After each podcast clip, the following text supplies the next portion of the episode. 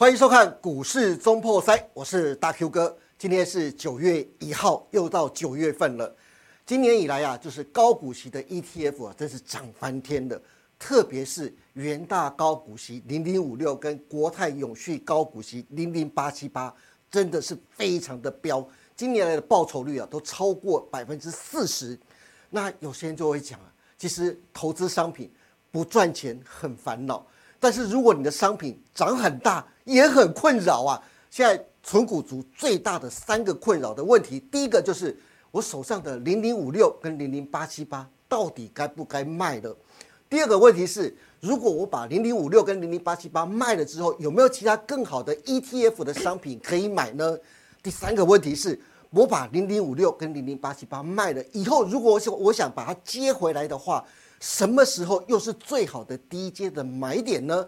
等一下，我们财经专家会告诉大家。那刚才讲到，我现在进入到九月份了，对不对？九月份有一个非常重要的事情是什么？就是投信做账。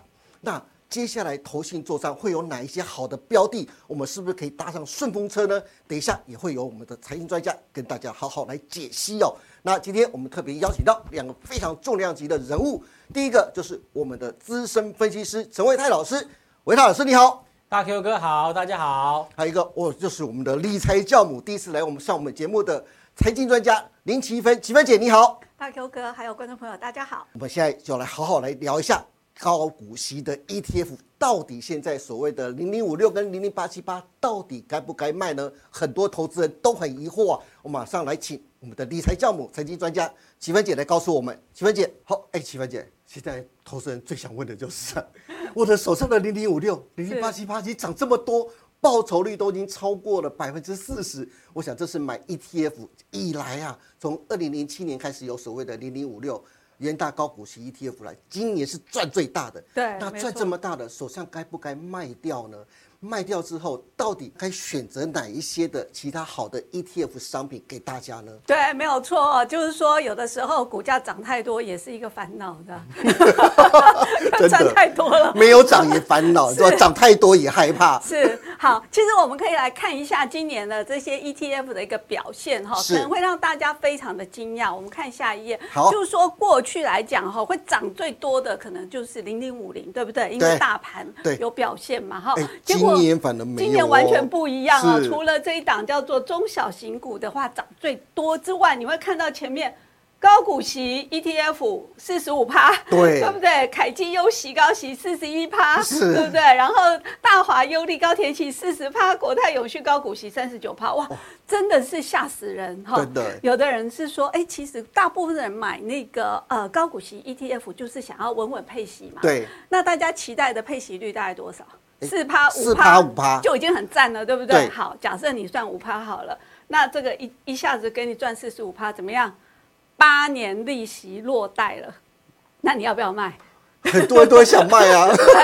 对啊，所以就说啊。八年利息都赚到了，其实感觉上哈，就是说好像可以先跑一趟。对。可是问题是，大家又又开始想了啊，我卖了以后，会不会它一直涨上去？嗯。我又错过了，是，对不对？哦，那或者是说我卖了以后，那个就是感觉上就是有时候又犹豫的捡不回来，对不对？而且还怕找不到好的标的，再接着下一档嘞。是。好，但是呢，我在这边我想跟投资人分享一个想法啦，就是说，呃，如果你是买高。高股息 ETF 的人，其实你最重视的是安全，对，是稳定的配息，没错，而不见得是你一定要找标股，对不对？好，如果你的呃投资的原则就是你的需求是这样的话，那我会建议说，其实还有一种标的也可以考虑，叫做高息低波，就是高股息我也给你，但是呢，我选择。波动小的 ETF 叫做高息低波，就是这个高息低波，对不对？对，是。好。好，所以其实在这个 ETF 里面有这个族群。哦，哦，有这个族群，只是大家可能不是太熟悉。我们来看一下下一页。好，好，你看，像这边就有一档国泰股利精选，是，然后元大高息低波，对，富邦优质高息，然后呢，富华。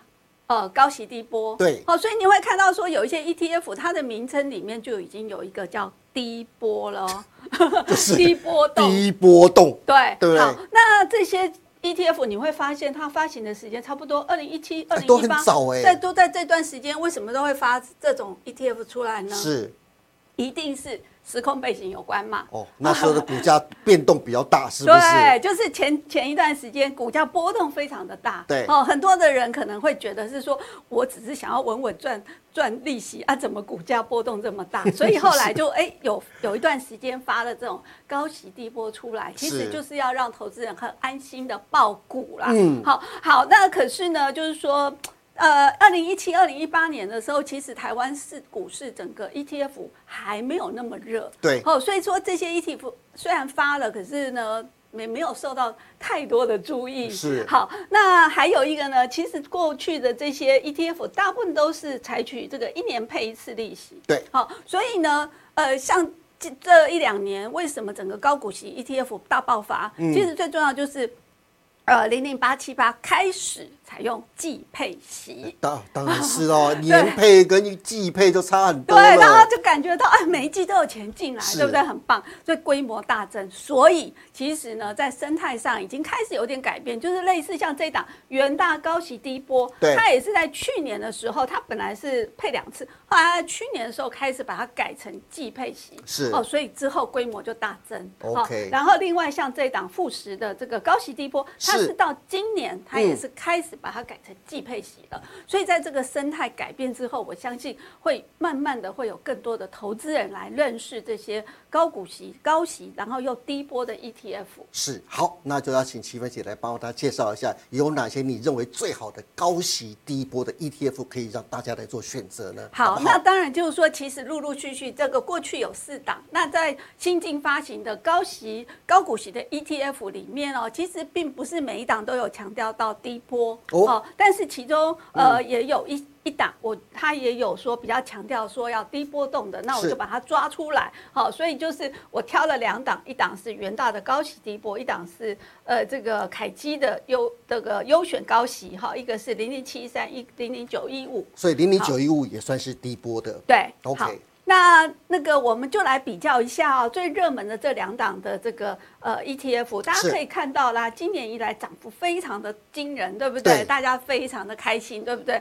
赚到股息又赚到股价，好。可是呢，其实这两档的表现也不错啊，大家有没有发现三十三趴、三哎，十九趴其实没有差很多，其哎实没有差很多。对可是呢，我们有看到，其实，在台股的这个波动，事实上是在七月下旬的时候开始就进入了一个比较大的修正。我知道，就是那个 AI 概念股开始慢慢往下修正的。待会还要请一下我们的维泰老师帮大家来解释一下的是。好，那这个大修正以后，真然有一有几档的这个 ETF，他们就报了比较多的这个 AI 股，对哦所以在这一波修正的时候，大家有没有发现，其实它一个月的跌幅哦五趴，这个四趴，其实像我们过去来讲，一年想要赚到的利息，哎，其实。也是有波动的，对不对？对有吃掉了一些，哈是的好，但是呢，这两档的话，相对表现是不是比较哎稳一，点？比较稳一点呢。对对好，所以说它并没有太多跌，并没有跌太多哈。是大盘在修正，可是它嗯没有跌很多。对好，那我们再多考虑一个一个呃这个年化标准对差，呃哎，这个参考数值。什么叫做年化标准差？好，所谓标准差就是说、哦，整个价格波动的幅度。嗯好，如果说价格波动小，波标准差小；是价格波动很大，标准差就很大。对好，那表示说标准差越大的这个标的，当然就相对风险比较高嘛，哦对不对？股价会上下震荡比较大一点。嗯好，那我们来看一下这两档低波的，它的标准差。这个零零零点一、零点一二，这个是年化的标准差哦，我们一整年考一整比年的这个较下来的对，好，所以它的波动幅度算相对是比较小。那这个如果是高股息跟这个五六跟八七八的话，零一零点一五、零点一三，它比较大一点哈、对跟整个一些个股来讲的话，其实还是都蛮小的啦。老对实说，的确是啊哦，还是是蛮小的。跟低波比起来的话，稍微高了一点。稍微大一点嗯哈、对所以就是说，在这里我们就可以也稍微可以看到一下它们的特性。是那我们再进一步看一下它的主要的持股。好，好，所以持股的话，大家就会发现说，哎，你看这一档元大高息低波，它的现在第一大是人保，当然人保最近有表现了哈，可是是你会发现统一、哎，台湾大、是。远传。哎，这个不是现在最热门的这个个是比较 AI 属于股啊。传产股，对还有一些这个是通金控，对，通讯哈，还有一个是金金融股哈。对。那有没有发现说，其实它过去一年的股息配息率也算相还当好不错哦，接近百分之七对耶，对，那那所以它它算起来的话，就是说，哎，它刚刚我们看嘛，股价表现也不错，可是它并没有持有那些 AI 股啊，嗯对，它但是它的股价表现还是不错的哦，是好、嗯那配息也稳定哦。好，那另外这一档的话，凯基优选高股息零零九一五，它是。呃，比较新挂牌的，它差不多正好挂牌一年而已，好哦是比较新。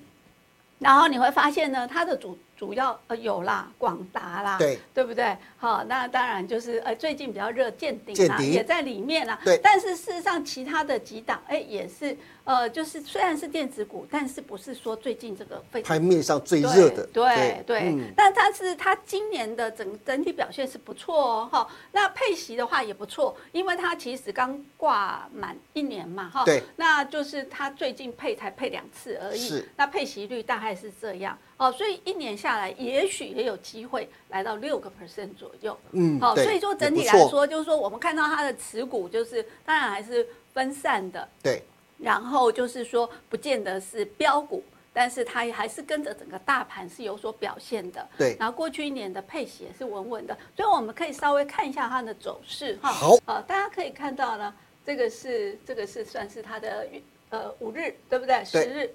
好，那你看它都是一直沿沿着这里走，五日哦线走，它没有，它没有出现哈重大的这个哈修正。对好，那我们再看下一档。好，下一档我们可以看到是是九一五。九一五，好，所以你看，哦，它从这个挂牌呢，它还是稳稳的哦。哎虽然这边有一点震荡，有一点震荡，但是它还是稳稳的。是好、所以就相对来讲，我觉得可能这样的 ETF 抱起来会更安心一点。真的真的。如果以技术线型来看的话，是就沿着五日线就是是强股了，对不对？对对好，我们再来看下一张哦。好，下一张我们要看到的就是检视 ETF 最重要的持股了，是对不对？包括是零零五六跟零零八七八，对到底现在该不该？对。投资人到底该不该卖呢？是嗯好，所以呢，刚刚就是在想说，呃，我刚刚介绍说高息低波，我觉得不不错，稳稳的。对但是很多人可能已经买了这个零零五六、零零八七八，对不对？啊或者是说。呃，因为市场很热，所以很多人会觉得说，那趁着它跌，我要不要进场，嗯。要不要加码？等等之类的。好，好，那我们就稍微来检视一下嘛。好。就是零零五六跟零零八七八，大家会发现他们前五大持股怎么样？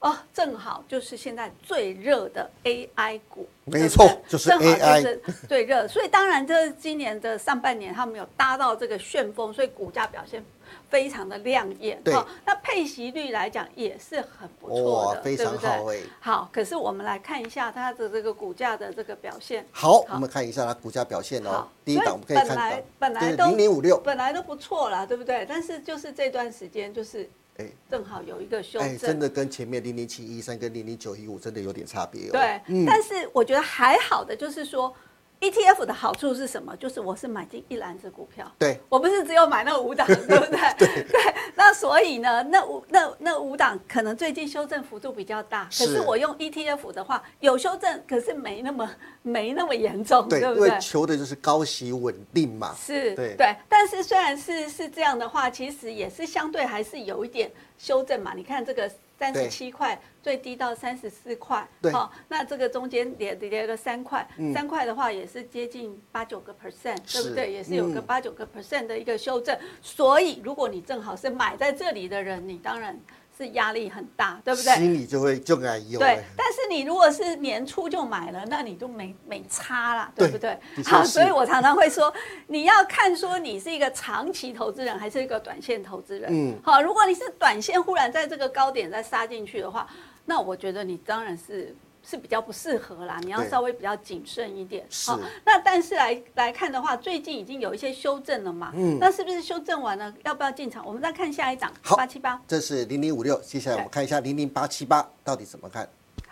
好，那八七八也是一样啊，它八七八这一段时间冲的更多，但是呢也是一样有修正，然后最近是在盘整，好哦，所以也是一样，你从最高二十二块二十二点八看，然后跌到二十点七的话，两块也是差不多修正了十个 percent 左右了。是。好，所以呢，所以我们再再往下走了，就是下一页，好就是究竟要报还是不要报？给大家一个最中肯的建议。好，要报还是不要报？第一个就是说，我们还是要观察一下它的前五大持股，虽然是只有五档，好，但是它的全值也许相对是高于这个五档哈。是那要看说这些股票的这个 AI 股的股价是不是修正完了？就是看你刚才的线型、技术线型图。对，就是前五档究竟修正完了没？嗯那前五档完了没？当然也是会影响这一档 ETF 它有没有守住哦哦季线。哦，季线这个就很重要喽。对，因为是。你最近来讲，像八七八的话，它就会跌到差不多靠近季线附近，还没到季线，但是。是最近在横盘整理，所以如果能够有守稳的话，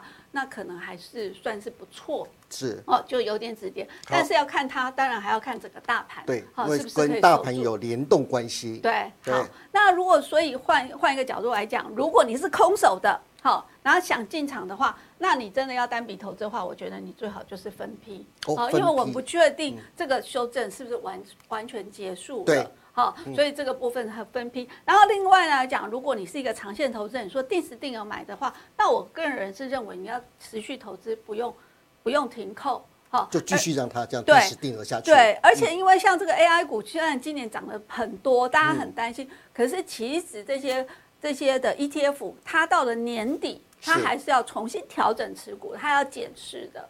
所以很多股票如果涨到天上，已经不是高股息 ETF 的话，是事实上明年它就会自动换股了，嗯，那会再自动帮大家找。对，呃，比较符合高股息的这些股票出来，对好，所以说那样子又变成说又是另外一个哈，再去看明年的这些股票的一个表现了。嗯但整体来说，我觉得是说，如果你是采取定时定额投资的朋友的话，事实上你就可以比较安心，是好，你可以安心的长报。对，好，就不用再考虑到底零零五六、零零八七八到底要不要卖了，对不对？不过刚才就是齐芬姐也告诉大家的，高息低波也许是大家非常值得考虑的下一个 ETF 投资标的，给大家参考喽。也谢谢七分。好，谢谢。好，刚才就是七分姐带给大家的关于高股息 ETF 的操作啊，希望能解答大家心中的疑惑。那刚才特别讲了，今天开始就是九月一号就进入到九月份了。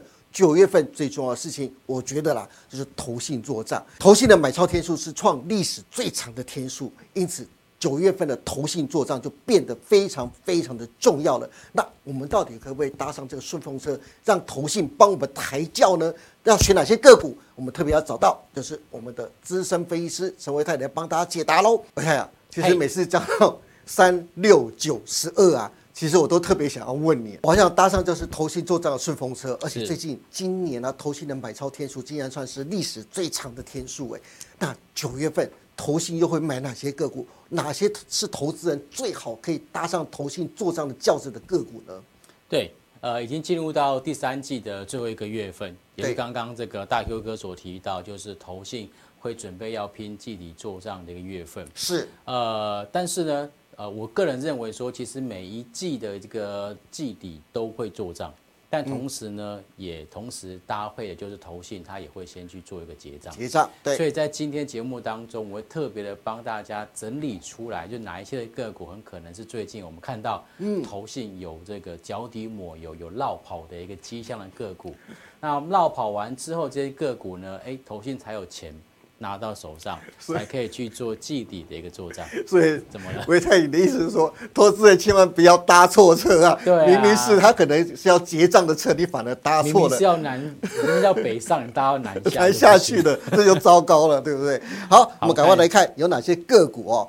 好，这是第一个，先来看到就是大盘。我们讲到投信做账，大盘跟贵买指数这是最重要的。对，好，呃，基本上在讲到这个投信的做账跟结账哦，其实按照我们过去的经验，对不对？大概百分之八十都是属于做账居多。对，那么只有在去年，我们看到在二零二二年，啊、从一月份一直跌，一直跌，跌到十月份，就在二零二二年的时候，比较难得看到投信是在季底出现结账的对。对，好，那所以基本上都是属于在一个做账的一个基本的一个基调。是。那所以目前看起来呢，在整个加权指数，呃，现阶段它虽然说有经历过一段时间的一个修正，对。但是呢，哎，它现在还是勉强守在这个季线之上，是。所以甚至连这个呃半年线哈，嗯，这个甚至连这个季线都是呈现还在持续缓步上扬的情况，嗯，所以就整个盘势结构来看，它现在仍然没有走空，是。好。那既然没有走空，当然就比较不会把它设定到这个投信季底会去做结账哦。所以说，其实投信在季底仍然会是一个做账的一个。几率是比较高的。那我们这边再看一下，就是在整个技术指标的部分，我特别圈起来，就在这个地方。对，目前其实呢，在整个 K D 指标，它是呈现一个低档缓步往上走高，算是一个反弹的格局。对，所以如果说在呃 K D 指标还没有回到八十之前，我个人认为说，其实在短线上面的指数应该都还是有往上反弹的一个机会跟空间。哦，这是在大盘方面，对不对？那。呃，中小型股的贵买指数，呃，就是维泰老师，你又怎么看呢？好，呃，OTC 的指数呢，其实在这一波的一个走势算相对比较偏弱势。是。那我想原因就是因为大家对于接下来行情看法是比较保守。嗯。那从成交量部分表现的这个更明显，它持续的去做一个量缩的一个结构。对。所以这量缩的一个情况下，但本来就不容易。出现多方的攻击是，但是呢，在整个 K D 指标的部分，在这边其实呈现一个就低档往上做翻扬。是，到目前为止，好消息是它也还没有到八十。对，所以我认为说，在这一波的一个反弹，不管是 O T C，不管是这个加权指数，其中市场的部分，应该都还有往上的一个空间。哦，嗯，这算是一个好消息。是的，那目前看起来呢，八月份以来三大法人的合计。是呈现了卖超一千六百多亿的一个表现，是。那么在其中呢，外资当然占最多，它卖超超过一千两百五十五亿。嗯。但在三大法里面有一个法人，他特别的爱台湾，哦，熊爱台湾呢，哈，法人是谁？就是这个投信。投信。哦，投信，他在八月份基本上就已经买超超过五百亿。对。就像刚刚大 Q 哥所说，他创下连续买超的天数的记录。对。OK，好，那我在这样积极的买进情况之下，当然我觉得它背后原因可能除了就是呃看好接下来行情不会再持续或者是大幅度走低之外，还有像刚刚那个呃钱芬姐所说的，有很多的这个投资朋友。啊，他们在这个买入这个 ETF，对，那 ETF 的 size 越来越大，那投信就必须针对这一些涌进来的一个资金去做这个股票配置，对，所以就必须要去做一个买超动作，OK，对，所以只要接下来这个 ETF 的规模持续放大，我个人认为说。这个投信买超的天数还是会持续的往上做拉高，这算是一个好消息。算是一个好消息，对，没有错。好，就是你看现在买超投信买超已经将近超过超过五百亿，对对，还有可能在往上再做增加。是，OK，好，投信加油，Come Buddy，加油，继续。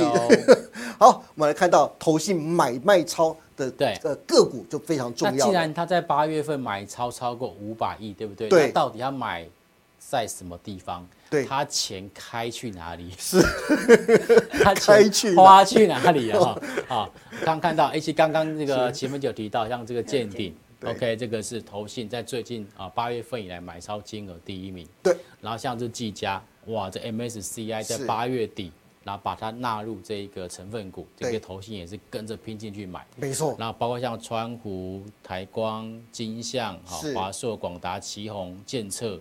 OK，好，这都是投信积极站在买超的一个标的。哎，那像呀，这前九名啊，全部都是 AI。对，前九名几乎全部都是。全部都是 AI 相关概念。所以这一波其实 AI 相关概念股，我相信其实投信也赚很多。是。OK，好。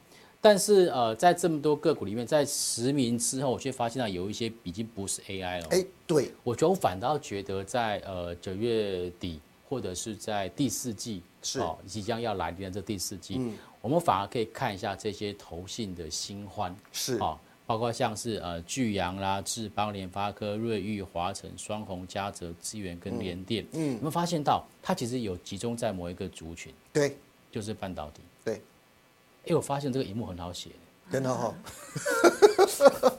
让你可以列一下我本来我本来字没这么好看，现在字变好看。是是是。对，所以其实看到呃八月份以来，其实投信默默的在布局一些半导体相关的一些个股。好，那有可能也是因为就是呃可能下游的一些呃零组件的一个这个库存消化的水位已经降低了。对。OK，所以其实开始回补一些所谓基本上半导体相关的一些个股跟这个所谓的一个呃这个指标股。对。OK，各位观众朋友。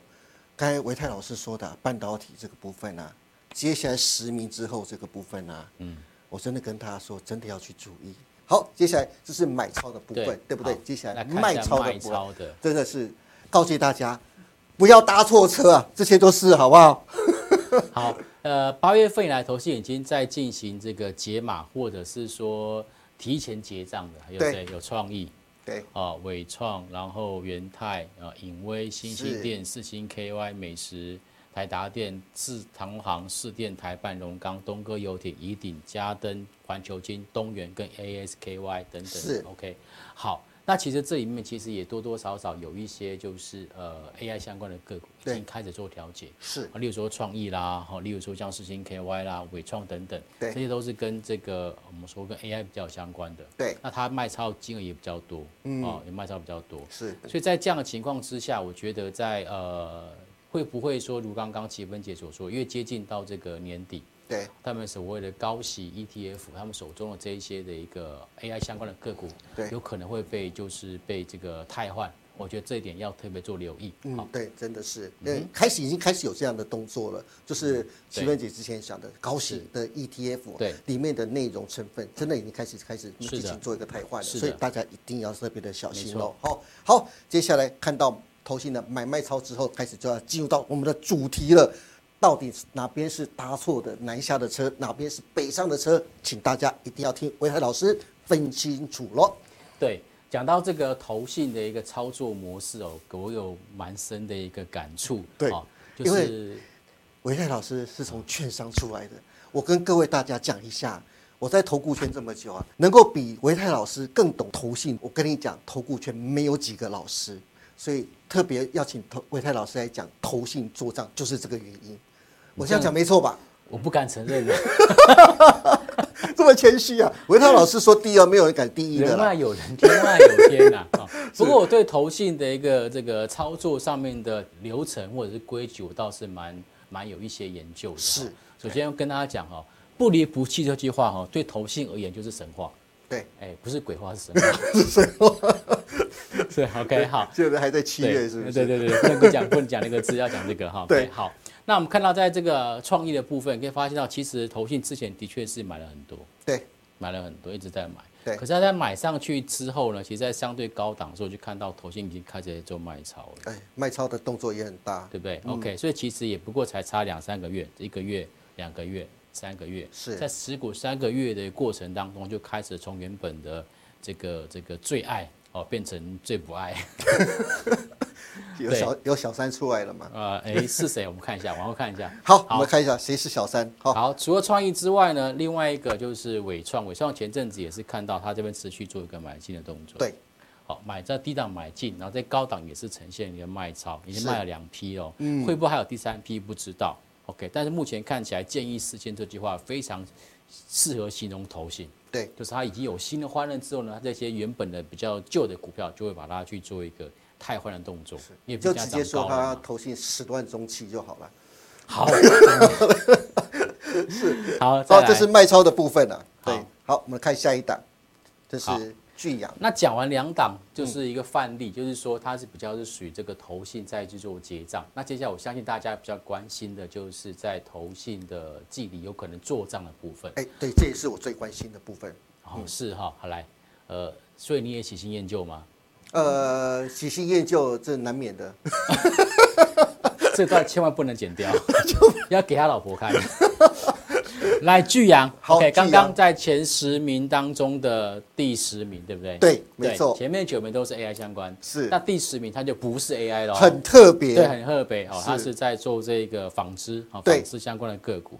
就这一次呢，投信在低档就已经进行一个买超的一个动作。对，OK，买超完之后呢，低档拉上去之后，这波休息之后，这边持续再买，哎，对，哎，持续再买，在八月份还持续再买，他在想什么？对哦，他在想什么？嗯，是不是希望在九月份还有一些好的一个表现？OK，对不对？好这样？OK，这样应该知道吧？大家应该知道哈。好，那在基本面的部分，但就是因为它在美国跟日本的客户的订单开始回流，是甚至它在这个东南亚的印尼印尼厂必须要启动第二期的一个新厂扩建计划，对所以预期它在接下来的一个营收是有机会逐季往上做走高。哦。哦，所以这也是为什么投信在这边积极做买超的一个原因。嗯，好，这是巨阳给大家参考了，好不好？好好，接下来我们看到下一档个股是什么？就是做账的哦。现在讲的是做账可能是可能做账的哦对，好，是新欢哦。对对对好，接下一档是瑞玉，好，瑞玉，OK，不求天长地久，投信但求曾经拥有，对不对？哈，他曾经把它卖的乱七八糟，对，卖了乱七八糟，结果呢，哎，后来在最近也持续开始去做买超。哎。那主要原因就是因为像 PC 啊跟消费性产品的一个库存开始做回补，对所以它需求开始出现比较强劲的一个复苏的一个情况。是重点是九月十一号即将要来临了，哦哦，还要除息二十七块钱。是，对，所以像这样子的一个股价已修正过的，然后投信刚刚再回头买的，对。这时候呢，在这边就做除息，似乎在这个所谓的填息的一个几率上是会比较高一些些。嗯嗯，而且你看他买了这么久，股价还不算正式发动哦，哎，对，对哦，他是默默的在买，都默默在买。暗，度陈仓，还不敢浮上台面，还吃不够。还偷偷的在牵牵小手而已。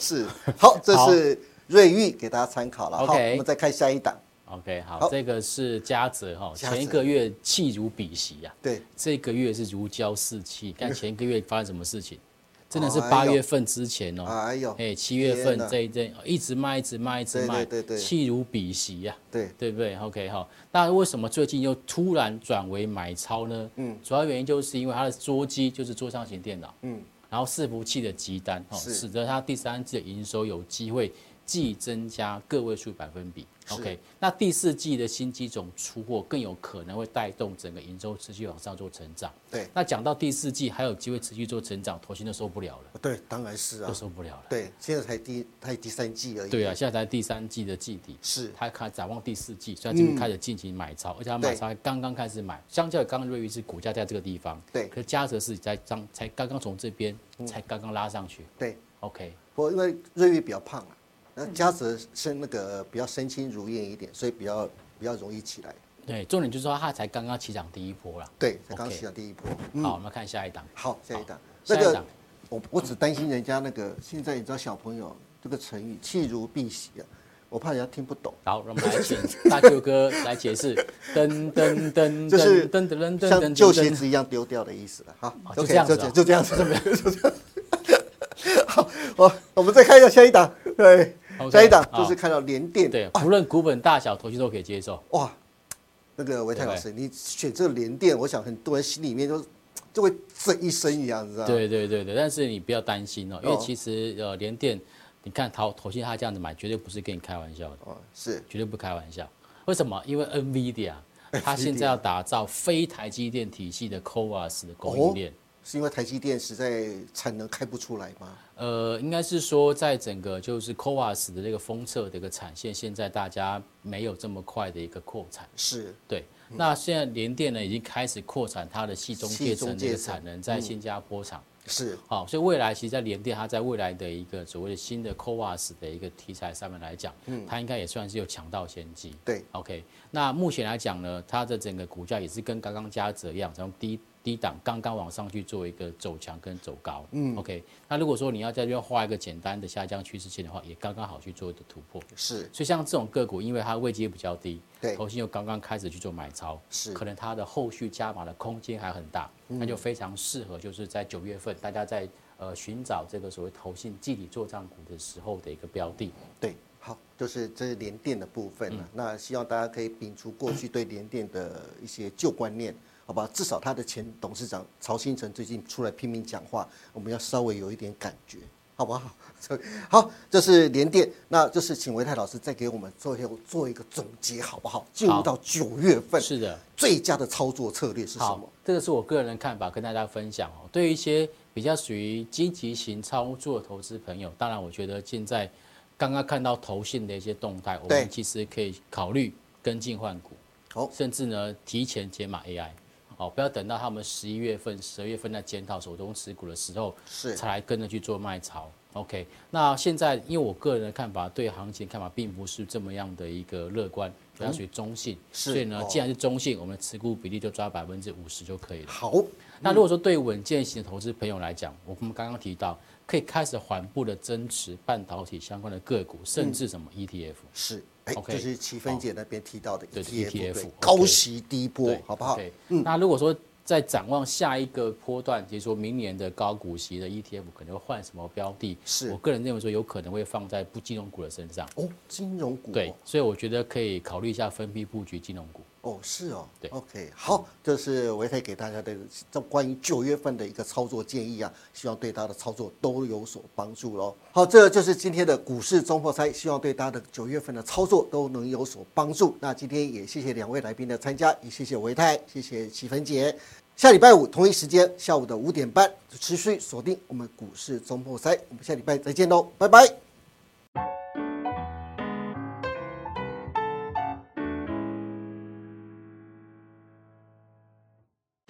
本公司所分析之个别有价证券，无不正当之财务利益关系。本节目资料仅供参考，观众朋友请勿看节目跟单操作，应独立判断、审慎评估并自负投资风险。